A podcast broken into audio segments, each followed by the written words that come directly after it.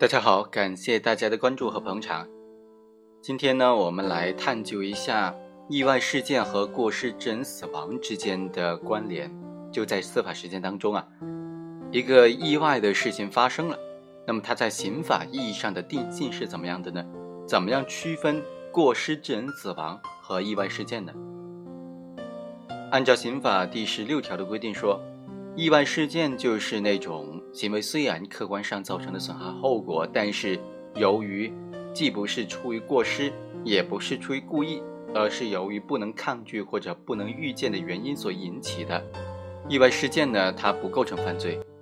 而根据刑法第二百三十三条规定，过失致人死亡的话，将面临三年以上七年以下的有期徒刑；情节比较轻呢，就三年以下。好，我们来看看。通过案例来分析一下意外事件和过失致人死亡之间怎么样区分界定。主角穆某，他就是在农村里面的那种呃私家车司机，但是他驾驶的呢是三轮车，平时的工作就是驾驶三轮车载客去市区。有一天呢，他载客的过程当中，在路边就发现前方有交通局的工作人员在检查。他担心自己的农用车有关费用的这个欠缴啊，以及私自改装会被查，所以他就在前方拐了个弯，离开了这个国道，并且在李学华家附近停下来，让乘客下车先。后来呢，因为这辆车经过改装，而改装之后的顶棚呢，触到了李学华家中所接的电线头的裸露的部分，车身是带电的。先下车的几名乘客呢，因为是分别跳车，没有发生意外，也没有发生车身导电的事件。后下车的乘客张木森呢，就由于在下车的时候抓了一下护栏，就直接触电身亡了。后来经过现场勘查表明呢，首先是这辆车是经过改装的，加高了。另外，这个李学华他家的这个电线呢。对地面的这个距离完全不符合安全的标准。那么案发之后呢？这个司机穆某究竟该承担什么样的刑事责任？要不要承担刑事责任呢？就成为争论的焦点。他自己就说，被害人从车上触电死亡呢，纯属意外事件，他不应当承担刑事责任。在这个案件当中，准确的对穆某的行为进行定性，区分穆某的行为是意外事件还是过失致人死亡呢？关键就在看两点：第一，穆某对被害人触电死亡的后果主观上有没有过失；第二，被告人私自改装车辆的违法行为和被害人触电死亡的危害后果之间有没有刑法上的因果关系呢？好，我们逐一来分析一下。首先是主观过失的问题，在案件审理过程当中，对于穆某是否构成过失致人死亡罪，一种观点说。穆某虽然造成了被害人死亡，但主观上没有故意，也没有过失，而且被告人的这种改装车辆违反交通管理法规的行为和被害人死亡之间不存在刑法上的因果关系，所以不承担刑事责任。还有一种意见认为呢，穆某违法的改装车辆，使得车辆的高度超过了交通管理法规规定的高度，他在行车的过程当中。应当预见可能发生一定的危害后果，应当采取必要的防范措施。但是疏于观察周边的环境，没有预见到本来应当预见的可能发生的危害后果，他主观上有过失，客观上又造成了张某的死亡的后果，所以呢，应当负刑事责任。我们认为呢，在主观上，穆某对于被害人张某触电身亡的这个后果呀，是没有主观上的过失的。刑法十五条明确规定说，应当预见自己的行为可能发生危害社会的后果，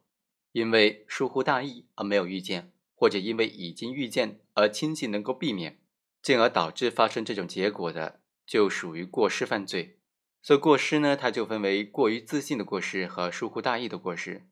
疏忽大意的过失，指的是行为人应当预见自己的行为可能发生危害社会的结果，由于疏忽大意而没有预见。可见，构成疏忽大意，它必须是有三个基本的条件：第一是有预见的义务，应当预见自己的行为可能发生危害社会的后果；这项义务呢，或者是来自于法律和各个规章规定的共同生活准则，或者来自于社会生活当中多年积累形成的普遍的认知。第二点是行为人当时有预见的能力或者预见的可能。是否有预见的能力呢？应当结合行为人本人的这种身心状况、知识经验、水平和能力等等主观条件和行为时的各种客观条件进行综合的分析考察。只有既具有预见的义务，又具有预见的能力，才能认定为行为人应当预见。而且的话，行为人没有预见自己的行为可能发生危害社会的后果，最终导致的这种结果的发生。这就是完整意义上的疏忽大意的过失的构成要件了。本案当中，穆某的主观方面呢，显然不具备疏忽大意过失的这些条件。首先呢，穆某虽然是私自的改装车辆，但是李学明所接的这个电线不符合安全的标准的要求，而且接头处的是裸露的。对于穆某来说呢，他是不可能预见到的。李学明家中所接的这个线路啊。他即使是电力设施专业的维护人员，没有经过测量，也没有能够来预见得到。作为一个普通人，穆某在将三轮车停在李学明住宅附近，没有义务，也不可能预见到李学明所接的这个电线呢不符合安全用地的对地的标准。第二，穆某没有预见到可能导致张木森等乘客触电死亡的结果。不是因为他自身的疏忽大意，因为根据我们日常的这个生活经验呢，在正常的低压照明线路下停车，不会发生车身带电的这种情况的。穆某呢，没有违章在过往车辆非常频繁的公路上停车下客，而是拐入了他认为比较安全的村民住宅附近，让乘客下车。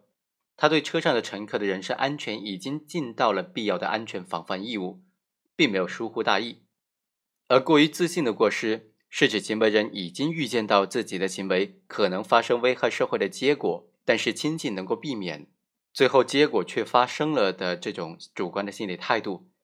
也就是说，过于自信的过失必须以实际已经预见为前提，同时呢，又自信依据一定的主观条件、客观条件，能够避免这种危害结果的发生。然而，在本案当中，穆某没有义务，也不可能，而且也没有预见到在李学华家中住宅附近停车呢会发生这种触电的事件，也不可能预见到这个车顶恰恰碰上了李学华他私自拉电线的这种不符合安全标准的电线的下面，更不可能预见到李学华呢将这个电线头违规的裸露了，因此穆某也就不存在所谓的轻信可以避免的问题了。好，以上就是本期的内容。下期呢，我们继续再对穆某他改装车辆的违法行为和被害人张木森死亡的这个事件之间有没有刑法上的因果关系。我们下期再会。